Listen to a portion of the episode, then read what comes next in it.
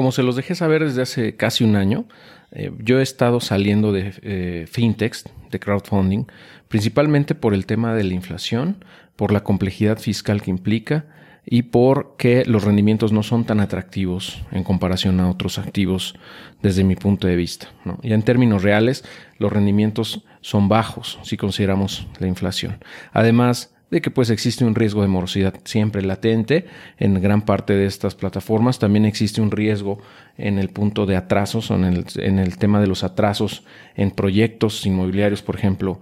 Eh, en general, pienso que aunque son positivos los, los resultados que han tenido en general los, las plataformas de fondo colectivo en México, eh, desde mi punto de vista han dejado de ser tan atractivas como lo eran antes por todo esto.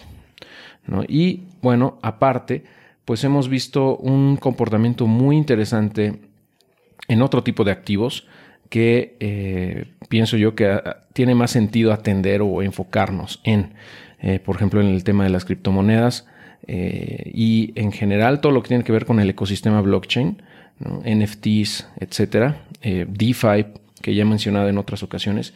Todo ese ecosistema es algo que me ha estado llamando mucho la atención en el último año. Y eh, se los he comentado en otros videos. Y lo han notado seguramente también en la, cantidad de, contenidos que estoy generando al respecto eh, y cómo he dejado de publicar cosas referentes a fintechs en general, ¿no? Bueno, ahora también les quiero contar que eh, desde hace como un mes y medio, dos meses, también me salí de la bolsa de valores, liquidé todas mis posiciones y todo eso lo envié a criptomonedas también, o sea, a todo el ecosistema cripto en general. ¿Y por qué se da esto? Bueno, en, eh, mi opinión, por un lado, pienso que los precios que estamos viendo en el mercado de, bolsa eh, en muchas ocasiones ya no corresponden a la realidad, o sea, hay una desconexión entre los precios y la realidad, ¿no? Y, a mí no me gusta, no me siento cómodo con eso. Eh, siento que, hay una, o sea, están carísimos, ¿no? Muchos de los activos, muchas de las empresas que a mí me gustan. Ahora, eso no quiere decir que no puedan seguir subiendo, claro que sí pueden seguir subiendo, pero yo siento que en este momento el mercado es irracional en muchos sentidos. Eh, y por otro lado, pues ya no me estaba gustando tanto entrar, o sea, como te digo, me, enfoqué mucho en otros temas, entonces ya no estaba entrando a ver cómo iban mis operaciones, a abrir o a cerrar trades o a bien a investigar nuevas empresas para invertir. Entonces dije, bueno, vamos a a, cerrar eso, aprovechando que había una corrección importante en, Bitcoin y en las criptomonedas, en donde veíamos precios de entrada muy buenos. Entonces liquidé lo que tenía ahí en bolsa y lo mandé a Ether, a, Bitcoin, a Polkadot, a otros activos que considero que tienen mucho más potencial. Y sí, efectivamente así ha sido. En el corto plazo pues, hemos tenido un, desempeño muy, muy ah, fuerte al alza quizá haya una corrección nuevamente, no lo sabemos, pero en general, como les he dicho varias veces, la tendencia en el largo plazo en criptomonedas es alcista, siempre y cuando hagas la tarea de investigar cuáles son esas criptomonedas y, decidir en cuáles invertir de ellas eh, de acuerdo al proyecto que a ti te guste o al potencial, ¿no? Claramente es un mercado muy especulativo y todavía manipulado en muchas ocasiones, eh, que es susceptible a, muchas cosas, ya que es muy pequeño. En realidad, estamos hablando de dos trillones de dólares, en general no es no es nada en comparación a todo lo que se mueve, por ejemplo, en Forex, en, las bolsas de valores a nivel mundial, el mercado del oro, el mercado de la plata a nivel mundial. Todavía es muy pequeño, pero el potencial de crecimiento es, inmenso. Y eso creo que ya quedó claro con el comportamiento que hemos visto del año pasado, eh, cuando se eh, detonó la crisis de COVID.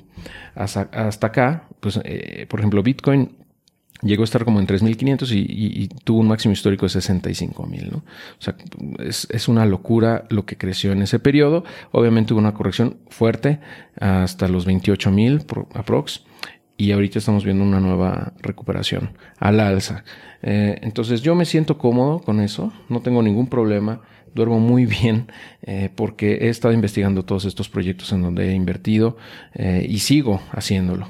Entonces es parte de lo que les he estado compartiendo en los últimos meses y pues también por otro lado estuve metido, sigo metido en DeFi, en, en, en, Farming, como les había dicho por ejemplo, en, Avalanche principalmente. Ya, ya me salí ahorita de Matic y de, eh, de Energy Web, eh, de Carbon Swap, etcétera. Solamente me quedé en, Penguin Finance por el momento.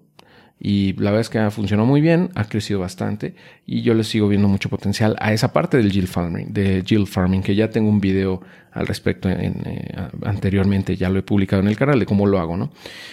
también he estado entrando en juegos NFT, como lo mencioné en marzo más o menos de 2021, este, pues yo estaba jugando Axie Infinity desde entonces y también invertí en más cuentas para poder dar becas a otras personas para que jueguen y ellos también generen ingresos y a, su vez yo también me quedo con un porcentaje de lo que generan, las famosas becas de Axie Infinity. ¿okay? Estamos dentro de eso también em, y sigo jugando. He entrado a otros NFT games como CryptoZoom, como Crypto, CryptoBlades, donde me fue muy mal. CryptoBlades me, me ha ido muy mal, pero con CryptoZoom muy bien. Eh, son cosas muy, muy especulativas, muy recientes, que no he subido mucho al respecto en el canal aquí y, en general en la comunidad, porque siento que al ser tan nuevo, tan, em, tan reciente, es como... Eh, pues bien, bien incierto, ¿no? O sea, puedes, puedes hacer un 3X en un mes o puedes perder el 80%, ¿no? Eh, pero bueno, al final de cuentas es algo bien interesante que estoy haciendo y bueno, quizá más adelante les comparta más información de NFT Games y de lo que estamos haciendo en X Infinity, ¿no? Entonces, bueno, pues eh, por eso, y es lo que te quería compartir aquí, o sea, me, eh, sigo saliendo en fintechs, prácticamente ya, ya estoy, no sé, no he hecho cuentas, pero yo creo que ahorita ya es menos del 10% de mi portafolio, ¿no? De haber, estado a casi el 30 hace un año, ahorita ya es menos del 10 y va a seguir bajando seguramente, lo voy a mantener por debajo del 5% tal vez. Eh, y bolsa pues ya está cero, ¿no? Em, este, bueno, yo creo que puedes tener algunas dudas al respecto, puedes tener eh, algunas preguntas, yo con gusto voy a resolverlas voy a responderlas si me dejas un comentario, si estás viendo esto en YouTube, si me dejas un comentario en, la casilla. Eh, o bien, si estás escuchando esto en un podcast, en el podcast, perdón, puedes enviarme un correo de voz, puedes mandarme un correo, o puedes entrar a los grupos de Facebook o Telegram y hacerme la pregunta ahí directamente, ¿ok? Eh, te voy a dejar todos esos enlaces acá abajo para que puedas acceder a todos estos grupos eh, y, bueno, formes parte de la comunidad, ¿ok?